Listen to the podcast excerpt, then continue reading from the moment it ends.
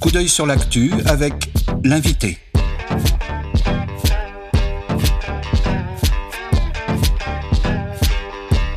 Coup d'œil sur l'actu avec l'invité. L'invité des regards.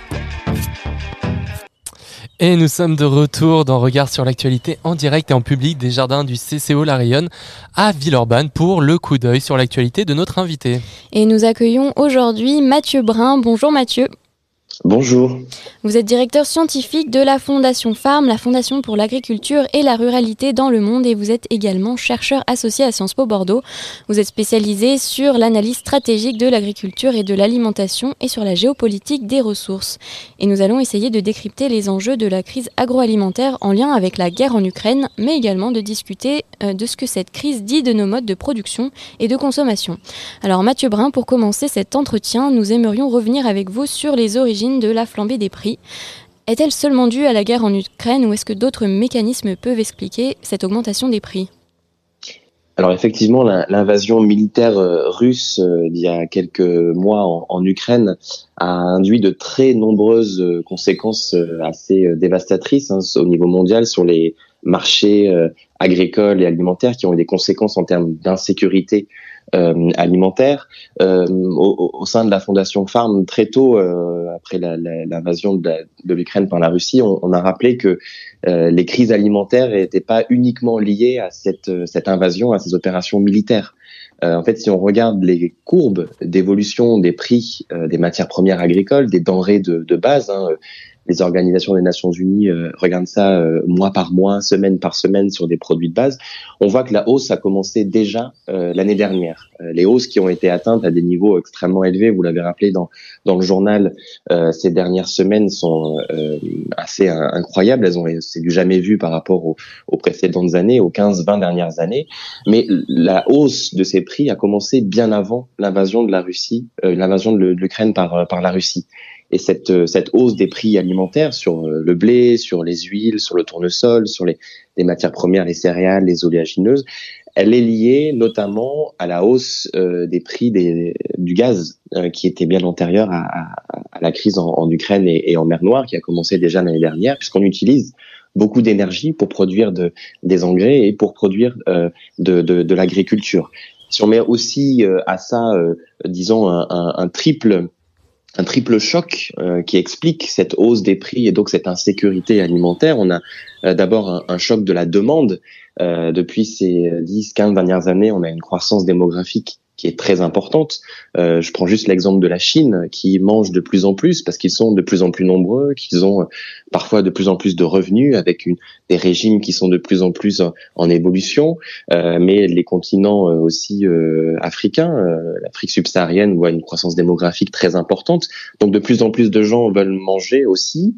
on a un choc de l'offre avec les conséquences du changement climatique, avec les sécheresses, euh, les, euh, vous l'avez dit dans, dans, le journal, on n'a jamais produit autant et malgré tout, il y a des crises euh, puisque euh, l'offre n'est pas égale partout. Donc les, les, biens ont besoin de, de circuler. Et puis un, un, dernier choc qui est celui certainement aussi de, de, la géopolitique avec les conséquences de, de, la guerre en Ukraine, ce qui montre bien, et vous l'avez souligné dans le journal, que derrière cette hausse de l'insécurité alimentaire, il y a du politique, il y a du géopolitique, il y a des rapports de force qui sont extrêmement importants et qui entraînent euh, des paniques très importantes sur euh, sur les marchés euh, internationaux. On est vraiment face à une à une multicrise et l'invasion de l'Ukraine par la Russie, la politique de Vladimir Poutine très très offensive, euh, et en fait est aujourd'hui une forme d'accélérateur qui induit bien entendu de profondes de profondes transformations, de profondes conséquences sur l'insécurité alimentaire. Je rappellerai juste que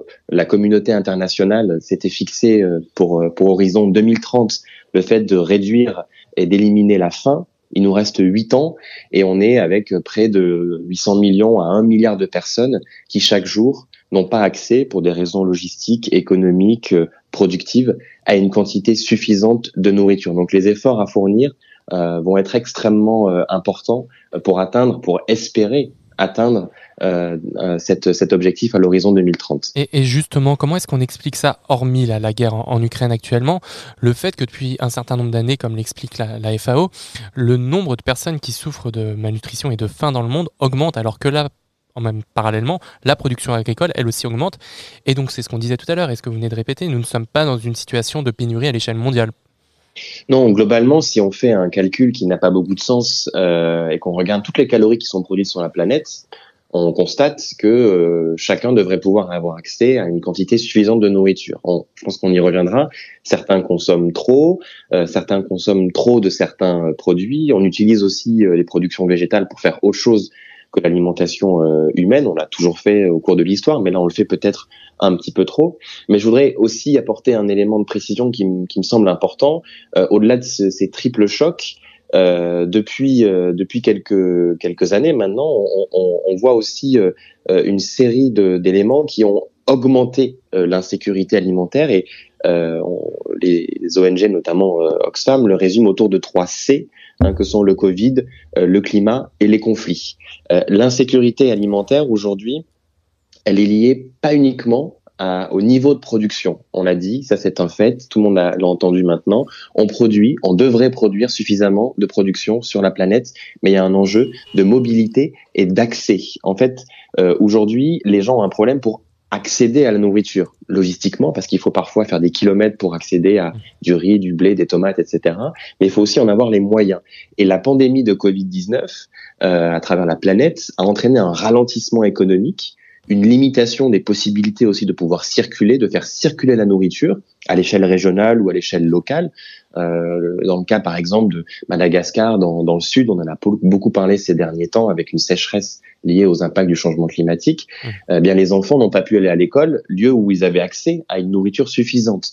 Donc, on voit un cercle extrêmement négatif. Mmh.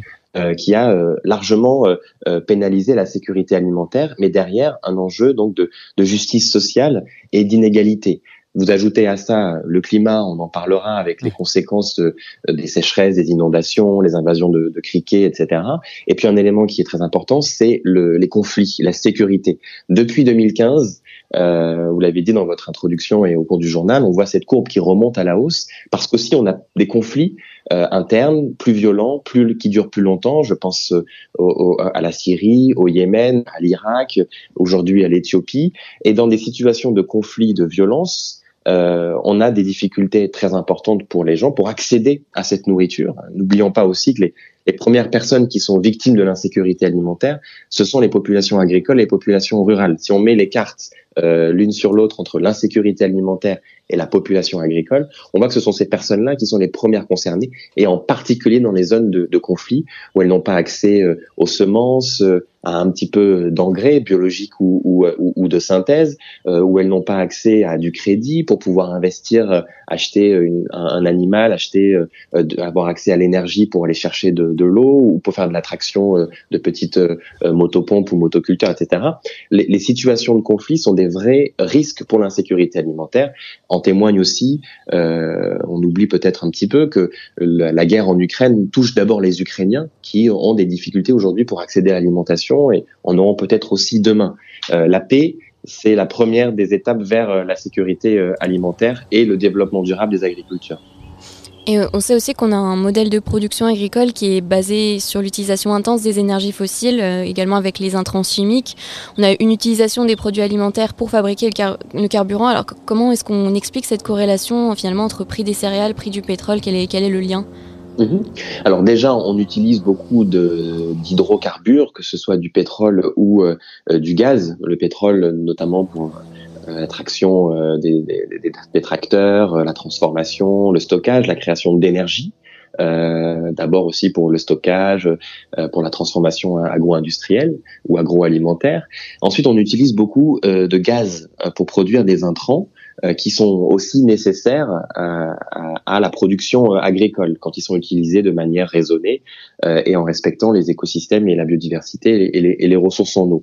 Or, aujourd'hui, si on regarde bien cette géopolitique des intrants, ce sont principalement la Russie et le Bélarus, la Biélorussie, pardon, qui produisent l'énergie, le gaz, qui est ensuite utilisé pour produire euh, ces, euh, intrants euh, qui sont qui sont aussi extrêmement coûteux. Hein. Regarde les, agriculteurs aujourd'hui regardent le cours de ces matières importantes pour la production et savent que leurs charges vont augmenter dans les prochains mois et, les prochaines certainement dans la prochaine la prochaine année. Donc on a là un, système qui utilise de manière assez importante, ces énergies. Un deuxième élément que je voudrais rappeler aussi, c'est les liens très forts qui existent entre les prix du blé et les prix du maïs. Euh, mmh. quand les prix du maïs euh, augmentent ou que les prix du blé euh, augmentent, on peut substituer pour certaines productions, notamment la production animale, on utilise du blé ou du maïs pour pour les animaux. On utilise aussi du maïs ou du blé pour mettre dans les pour utiliser pour les carburants, hein, les fameux agrocarburants. Donc si le, le prix de l'un monte, on va utiliser l'autre pour produire de l'alimentation animale ou des biocarburants et ça va avoir aussi des effets sur les, les cours. Donc les deux sont les deux sont liés et c'est bien cette hausse qu'on regarde avec beaucoup d'incertitudes. Il y a une denrée stratégique qui est le riz, qui aujourd'hui est plus ou moins euh, euh, dont l'impact est, assez faible. Les cours sont encore assez maîtrisés, ce qui permet d'avoir un petit peu d'optimisme sur la situation alimentaire dans les prochains mois. On reviendra justement sur cette question des agrocarburants avec la politique européenne, mais juste avant, on, se posait la question sur les capacités donc de la Russie, euh, donc qui, on l'a vu, euh, est un gros exportateur et de gaz et donc de tous les intrants nécessaires à à, l'agriculture, mais également un gros exportateur de blé. Quelle est la capacité de la Russie à faire peser, euh, à peser sur la dépendance des autres pays euh, ces exportations du blé? Comment est-ce que la Russie, elle toute seule, peut déstabiliser des marchés?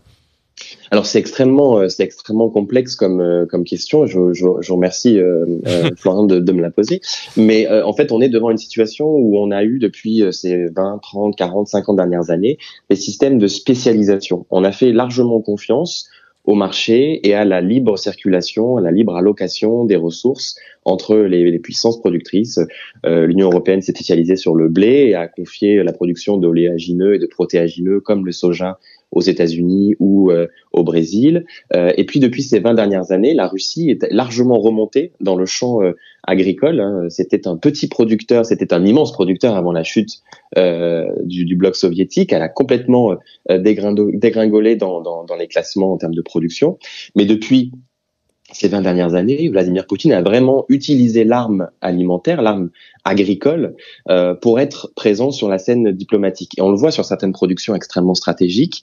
Hein, le blé, par exemple, la Russie et l'Ukraine à elles seules, c'est 30% de l'exportation mondiale de, de, de blé. C'est autant sur l'orge qui est utilisée pour l'alimentation euh, animale et, et humaine. C'est autant pour la graine de tournesol. Et si on regarde certains produits qui sont transformés, comme l'huile de tournesol, euh, l'Ukraine, c'est 50% de l'exportation mondiale. On a vu euh, euh, mmh. des, des, des, affiches dans les supermarchés espagnols, en Tunisie, au Maroc, ailleurs, en disant consommer, éviter de trop consommer, d'acheter trop, ne stockez pas trop parce que sinon on aura des difficultés d'accès. Donc on a une situation où la Russie notamment est parvenue à produire plus que de raison et de pouvoir exporter. Et si on regarde la planète agricole aujourd'hui, c'est 800 millions à 1 milliard de personnes qui dépendent de l'extérieur pour leurs approvisionnements alimentaires et notamment de la région mer Noire, de l'Union européenne, du Canada, des États-Unis. Il y a finalement assez peu de pays sur la planète qui sont capables de produire un peu plus de blé ou de maïs pour pouvoir ensuite euh, l'exporter. Alors qu'on a des géants, la Chine a besoin d'exporter, euh, pardon, d'importer des quantités astronomiques de soja, de blé, de maïs chaque année pour répondre à la, à la demande alimentaire. Donc on est sur une situation où en fait on a peu de gens qui sont en capacité d'offrir l'Union européenne en, en, fait partie, euh, et où on a des demandeurs qui sont aussi pas très nombreux, mais qui dépendent beaucoup de ces marchés euh, internationaux.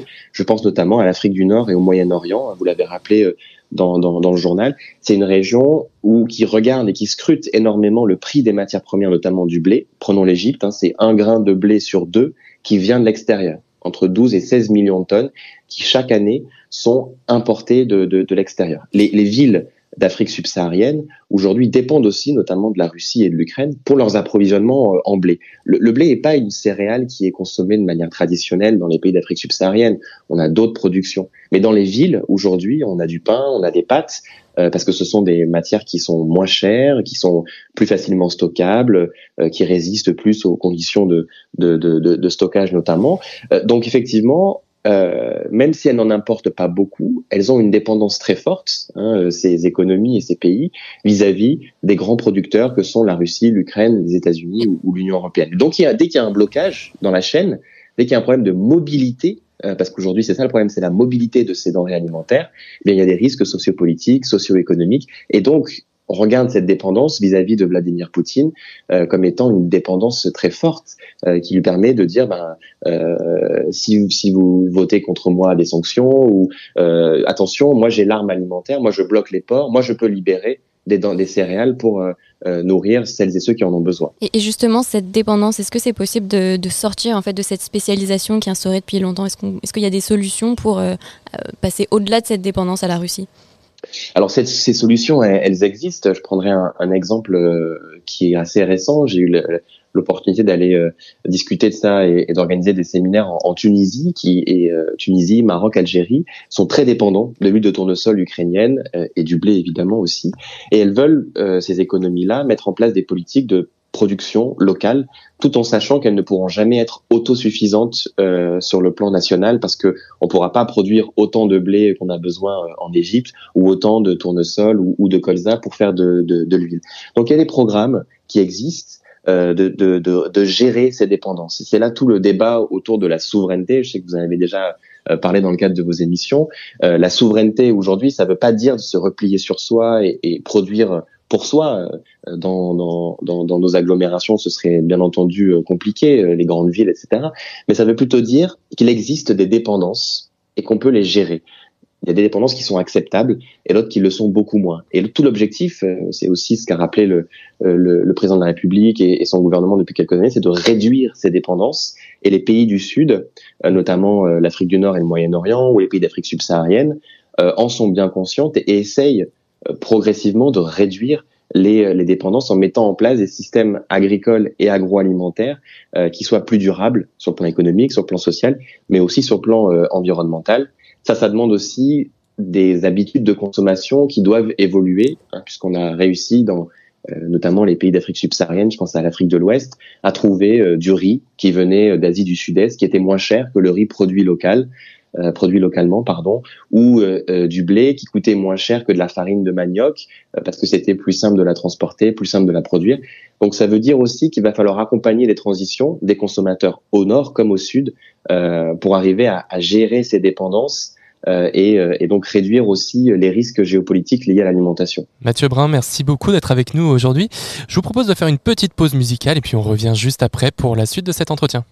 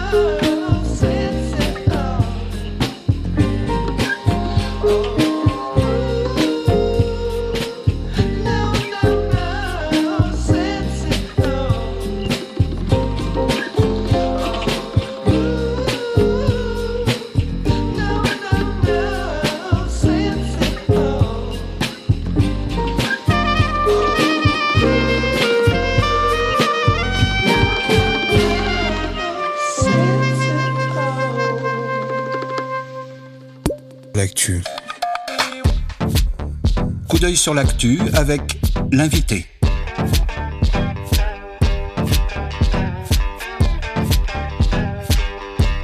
Coup d'œil sur l'actu avec l'invité, l'invité des regards. Et nous sommes toujours en direct dans Regard sur l'actu avec Mathieu Brun. Je rappelle, vous êtes directeur scientifique de la Fondation Farm, la Fondation pour l'agriculture et la ruralité dans le monde. Et vous êtes également chercheur associé à Sciences Po Bordeaux. Alors, avant la pause musicale, vous nous parliez de, du besoin d'évolution des habitudes de consommation, notamment dans les pays du Nord. Et en effet, cette crise appelle euh, peut-être à repenser notre modèle de consommation, souvent décrié comme surabondant. Alors, comment faire cet équilibre entre une évolution des consommations dans les pays occidentaux, mais également en parallèle peut-être euh, une évolution des, bah, des modes de consommation et des habitudes dans les pays du Sud? Quel, est le, quel est le rôle à, euh, à jouer de chacun? Déjà, je pense qu'il faut, il faut rappeler que le lien euh, entre amélioration de la sécurité alimentaire et nutritionnelle au niveau mondial et réduction des impacts environnementaux euh, de nos modèles de production sont extrêmement forts. Donc, il faut vraiment avoir les deux en tête. Il y a un deuxième élément que je voudrais rappeler, c'est que nos choix de consommation et de production, euh, ont des conséquences sur la santé des écosystèmes, des humains et des animaux. Ça, on est à peu près d'accord euh, sur sur le constat. Euh, tous les débats autour de l'anthropocène ont permis aussi d'arriver à cette euh, à ce à ce constat et donc maintenant il faut pouvoir agir. Donc il existe des leviers importants pour pouvoir aller vers des transitions qui soient qui soient satisfaisantes. Hein. C'est important de rappeler que pour vivre en bonne santé, il faut pouvoir bien se, bien se nourrir, alors qu'aujourd'hui, en termes de, de situation, on est à une forme de double fardeau. Et le cas de la France est aussi emblématique. On a une hausse de la précarité euh, alimentaire, ça s'est vu euh, notamment chez les étudiants pendant la période de Covid, mais aussi chez les ménages les plus précaires. Euh, on a une hausse hein, vraiment importante de cette précarité alimentaire avec un, lien fort avec la justice sociale et, et les inégalités, la lutte contre les inégalités sociales.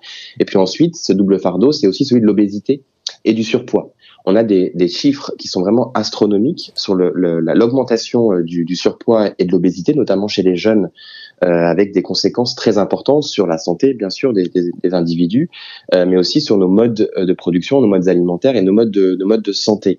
Euh, le, le, voilà, le surpoids et, et, et l'obésité sont aussi des phénomènes qu'on trouve dans les pays du Sud, Hein, je parlais de l'Irak tout à l'heure, on a du surpoids et de l'insécurité alimentaire. Donc parfois ce, double fardeau s'appuie l'un sur l'autre. Alors il existe vraiment des, euh, leviers sur lesquels on peut euh, agir hein, euh, pour réduire la consommation, euh, pour allouer mieux aussi les productions alimentaires. Il y, a, il y a trois axes qui permettraient, je crois, d'atténuer l'impact environnemental de l'agriculture et de l'alimentation sur l'environnement. Et donc, D'abord, c'est réduire les pertes et les gaspillages. Hein, n'oublions pas qu'il y a euh, encore un tiers de la production mondiale qui est euh, perdue ou, gaspillée à différentes phases du système euh, alimentaire, notamment chez le, consommateur. il faut faire évoluer les pratiques, les pratiques agricoles, ça on pourra peut-être en, parler après. Et puis, il faut réfléchir à la modification des régimes et des choix alimentaires. Euh, ça, c'est un élément qui est très important. Je, je pense notamment à, à, quelque chose qui est beaucoup discuté, c'est sur la place de la viande euh, et des produits euh, carniers dans nos régimes alimentaires. Euh, l'enjeu, en particulier pour les pays du Nord, hein, les pays de l'Union européenne, les États-Unis, est d'essayer de réduire cette consommation de produits carnés. Hein. En, en, viande par consommateur au, au, niveau, par exemple, des États-Unis, on en mange trois fois plus que les recommandations de, de l'OMS. C'est deux fois plus en, en, Chine et euh, deux fois plus en, en, Europe. Donc on consomme trop de viande. En soi, ce serait pas un problème peut-être pour la santé euh, publique, ça, ça, ça en est un, la santé des individus, mais euh, il faut les nourrir ces animaux. Et aujourd'hui, c'est en Europe 70% de la production végétale de la terre est destinée à l'alimentation des animaux. Au niveau mondial, c'est 30%.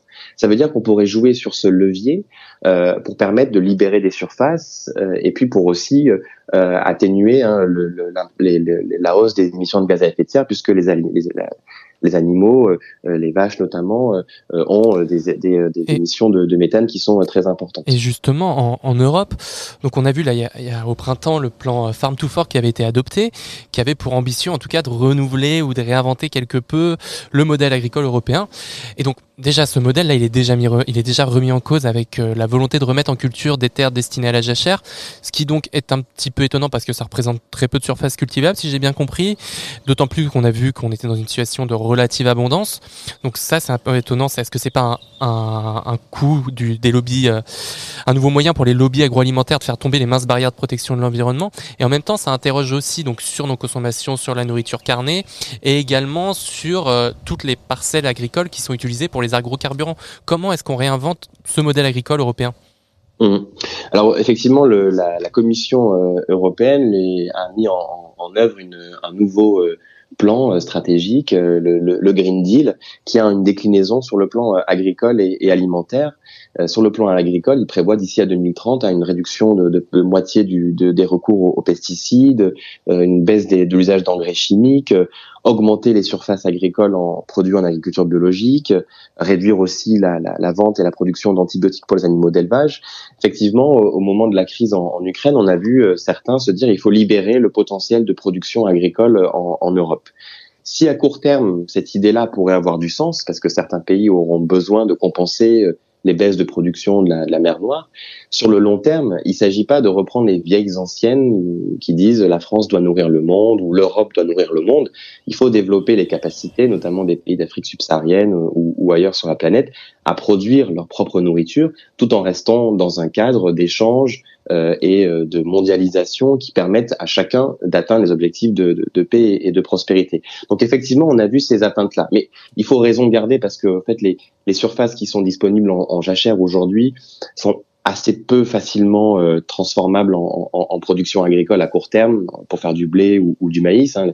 Ça prend du temps, il faut des semences, il faut les planter, euh, il faut les, euh, il faut s'en occuper pendant pendant une campagne, etc. Donc c'est pas du jour au lendemain qu'on peut faire ce, ce, ce genre de, de, de, choses. Et surtout, je crois qu'il faut vraiment garder en tête l'objectif de euh, d'augmenter la production là où on a besoin d'augmenter cette production, notamment dans les pays d'Afrique subsaharienne, hein, où on doit augmenter la hausse de la productivité agricole, on est encore sur des niveaux qui sont trop faibles et donc des dépendances à l'extérieur qui sont extrêmement euh, importants.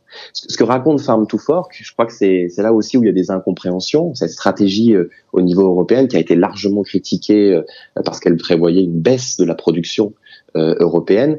en fait, j'aime bien la présenter comme une vision stratégique. On se projette à 2030 en disant voilà l'objectif qu'on voudrait atteindre.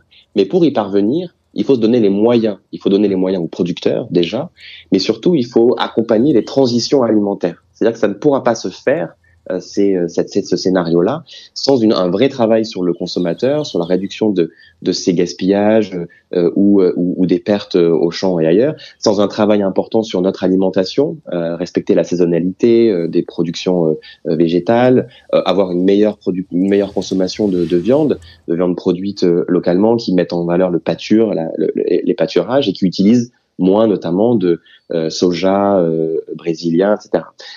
Sur la question des agrocarburants, ça a été un, élément extrêmement euh, fort dans la dernière grosse crise alimentaire de 2008. On avait vu des émeutes de la faim parce que les États-Unis avaient par exemple augmenté la production de maïs pour la production de, bioéthanol ou d'agrocarburants. Euh, L'enjeu, il est là, euh, il est aujourd'hui à bien veiller à ce que la production agricole, aille d'abord à l'alimentation humaine, en ayant, si possible, des dispositifs qui permettent une économie circulaire, qu'on utilise les coproduits on ne parle plus de déchets aujourd'hui, on parle de mm. coproduits. Et derrière une plante, vous avez, vous avez bien sûr la graine, vous avez la paille, vous avez le tourteau, vous avez l'huile, vous avez beaucoup de choses. On peut faire plein de choses avec une plante. On peut faire des usages extrêmement différents, jusqu'à la chimie, du végétal, pourquoi pas. Donc l'idée est plutôt de bien s'assurer que on réserve la production primaire à l'alimentation euh, humaine et qu'on utilise éventuellement voilà des coproduits euh, pour euh, pour pour produire des, des agrocarburants, mais que les surfaces aujourd'hui ne soient pas utilisées pour produire de, de, de l'énergie, parce que ça irait à l'encontre justement de la production et de la sécurité alimentaire, notamment mmh. dans dans les pays qui sont le plus exposés. Et c'est le cas aujourd'hui en Europe? Alors en Europe aujourd'hui, on, a par exemple le, le, colza, euh, qui, euh, si, on, prend le, cas français, qui permet de faire ça. On, on produit euh, du colza, on utilise ou du tournesol, on utilise l'huile pour l'alimentation humaine, on utilise le tourteau pour l'alimentation animale, et puis parfois on peut utiliser aussi une, une partie pour produire des, des agrocarburants. Il y, a, il y a de la recherche qui est faite euh, pour essayer de trouver de nouvelles solutions. Euh, mais il faut bien essayer de, voilà, de, de, conserver cet objectif qui est d'abord de nourrir les hommes et les femmes qui en ont le plus besoin. Mais justement, est-ce qu'il y a suffisamment de contrôle? Est-ce qu'on est, est qu'on s'assure en Europe que ce ne soit que les sous-produits ou les coproduits qui ne soient pas utilisables en alimentation qui sont utilisés pour créer ces euh, agrocarburants? À, à, ce jour, il n'existe pas de, de, législation, enfin il existe une législation sur le taux d'incorporation, notamment dans euh, des biocarburants. Euh, par contre, on pourrait avoir une réflexion sur, euh, et c'est un, un, un, article qui a été publié sur le sur le blog de femmes par un, un chercheur du, du, CIRAD, sur les moyens quand on a des crises comme celle-ci qui arrivent, euh, de pouvoir dire arrêtons euh, la production de végétales qui est utilisée pour les agrocarburants, le maïs par exemple aux États-Unis ou ou, ou, en Amérique du Sud ou, ou en Europe, et arrêtons la production de biocarburants et dirigeons directement ces denrées alimentaires vers l'alimentation euh, humaine. Donc on pourrait avoir euh, un, un, système de plafond ou de plancher qui permettent à ce que dès que le prix dépasse un certain niveau, on soit vigilant et on mette en place des mécanismes, ça ça demande de la coopération multilatérale, un, accord de, de chacun, euh, pour veiller à ce que les prix restent dans des proportions qui soient le plus euh, accessibles. Euh, le vrai problème aujourd'hui c'est cette volatilité très forte euh, des prix, euh, avec les, les, la spéculation, vous en avez parlé dans, dans votre journal en, en introduction, il y a là un vrai risque. Donc on pourrait mettre en place des mécanismes euh, au niveau international. Ça a été euh, plus ou moins débattu euh, à, à l'OMC ces derniers jours. Il y a eu une réunion ministérielle. en tout cas, on est aussi dans un moment. vous parliez de, repolitisation sur la question énergétique. On est aussi sur ce cas-là au niveau de l'agriculture. On a longtemps fait confiance au, marché pour allouer suffisamment de quantité à chacun. Aujourd'hui, on remet du politique. La souveraineté, le débat sur la souveraineté alimentaire remet du politique.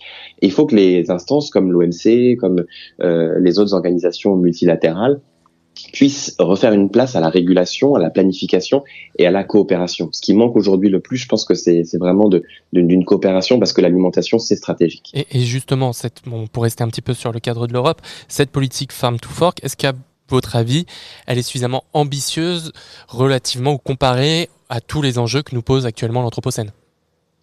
Alors c'est une c'est une politique qui est euh, qui, qui est ambitieuse. Euh, je pense qu'elle a de, de, grandes ambitions quand on se projette à, l'horizon 2030.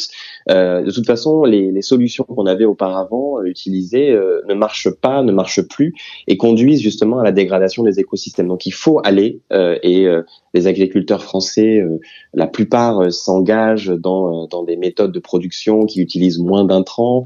L'agriculture biologique, elle est aussi en, en, hausse, même si elle a connu des, des, des, des difficultés ces, ces, derniers temps.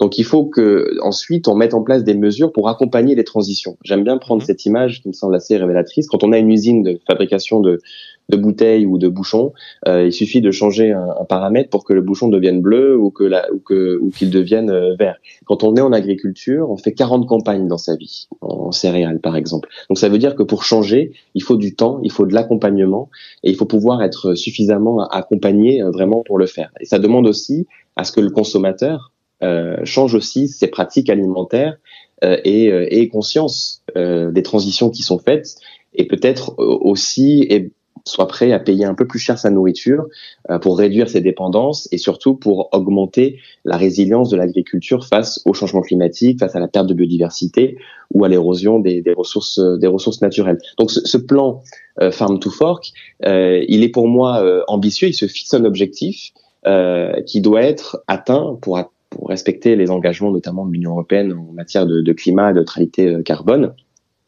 Mais ces objectifs-là, ils doivent être soutenus, accompagnés de mesures euh, et euh, qui permettent l'adaptation des agriculteurs et des agricultrices. Et en plus de cela, il doit se faire dans un cadre géopolitique. C'est-à-dire que si l'Union européenne s'engage sur cette transition, qui est euh, juste, légitime et, et, qui doit nous permettre d'atteindre nos objectifs, de l'autre côté, il ne faut pas que les États-Unis, que l'Union, que euh, les Amériques du, du Sud, les grands pays producteurs, eux, en profitent pour produire plus. Euh, parce que du coup, ça aura des conséquences sur les marchés. Euh, si en France, on, on, on, veut acheter des produits moins chers, on va les acheter euh, qui viennent euh, de, de, d'Europe de l'Est, des pays hors de l'Union européenne ou des États-Unis. Donc, il y, y a, aussi une cohérence géopolitique. C'est-à-dire que l'Union européenne, je crois qu'elle doit être en, en, capacité, en capacité non pas d'imposer parce que c'est pas possible, mais en tout cas euh, de peser de son poids au niveau international pour que tous s'engagent dans ces transitions-là. On n'a pas le choix, c'est évident. Euh, les, les, conséquences du changement climatique et, l'empreinte carbone de nos modes alimentaires et, agricoles sont, bien là. Mais il faut que l'Europe puisse vraiment être sur des pieds à la fois politiques et géopolitiques autant qu'agronomiques. Et dans le même temps, on l'a vu, bah, notamment en France, euh, ces derniers mois, on a subi euh, des gelées tardives, une sécheresse précoce, une canicule et ensuite des épisodes de grêle. Euh, comment est-ce que notre système agricole et alimentaire peut encore s'adapter? Est-ce qu'il peut encore s'adapter? Et quel est l'avenir en fait de cette adaptation, voire même d'une bifurcation de, de l'agroécologie? Hum. Alors, vous avez raison. Hein, depuis ces quelques dernières années, on voit une recrudescence importante des chocs euh, des accidents météorologiques, euh, euh les, euh, les, grêles très importantes qui sont tombées dans le sud-ouest la semaine dernière, les, les gelées qui arrivent à un moment euh, il y a toujours eu des gelées, il y a toujours eu du gel. Euh, moi, je suis fils d'agriculteur, j'ai toujours entendu parler mes, pa euh, mes parents de, de, de, problèmes de gel. Par contre, maintenant, elles se décalent dans le temps.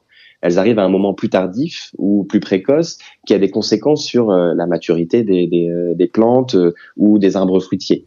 donc, en fait, il va falloir s'adapter. La recherche va y contribuer, le, le progrès, l'innovation pour essayer d'adapter les semences, les, les variétés l'utilisation de, de l'eau euh, aussi. Euh, et puis, je, je voudrais faire un, un, un, parallèle avec ce qu'on a dit un peu plus tôt, c'est sur les enjeux de végétalisation de notre alimentation. Euh, si on veut consommer plus de, de, de produits végétaux, notamment de protéines végétales, hein, de pois chiches, de lentilles, euh, de pois de, tout, de toutes sortes, etc., de tofu de soja puisqu'on en produit en, en, France de très bonne qualité, eh bien ça a, un, un, ça a aussi un avantage sur le plan agronomique. La rotation des cultures permet une meilleure résilience euh, sur le plan environnemental. Donc l'agriculture demain va être beaucoup plus complexe. Elle va peut-être faire un peu plus mal à la tête que ce qu'elle faisait mal au dos par le par le passé, parce qu'il va falloir trouver des solutions à chaque à chaque échelle géographique, à chaque, niveau territorial. Mais je voudrais rappeler pour les auditeurs et les auditrices que euh, il faut aussi des chaînes alimentaires, il faut aussi une industrie agroalimentaire, il faut des circuits de transformation, des circuits de distribution. Euh, moi, je suis, euh, j'habite dans une grande agglomération parisienne, je ne peux pas trouver de tout à, une distance trop réduite. Euh, donc, il faut pouvoir imaginer des solutions qui soient, qui combinent énormément de systèmes sans s'enfermer dans des seules pratiques. Je crois que c'est vraiment là le, le clé, enfin la clé pardon de, de, de la réussite sur le plan agroécologique, c'est de remettre de la complexité quitte à mettre, pourquoi pas, de l'agriculture dans les villes, etc., euh, remettre de la complexité dans les systèmes agricoles pour mieux utiliser euh, les ressources euh, mais ça, ça doit se faire aussi avec du politique, avec de l'accompagnement et puis avec la participation des, consommateurs à ce, à ce grand effort. Eh bien, merci beaucoup Mathieu Brun. Malheureusement, euh, nous allons devoir conclure cet entretien. En tout cas, j'espère qu'il aura permis de comprendre que penser l'agriculture et l'alimentation à l'échelle mondiale, ça permet aussi de comprendre la complexité et l'imbrication des enjeux et des défis que nous impose l'Anthropocène et qu'il n'y aura pas de réponse simple à tout cela. Merci beaucoup d'avoir été avec nous.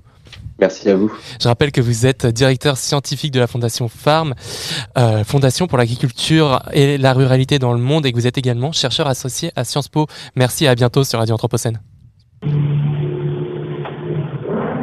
Regard sur l'actu.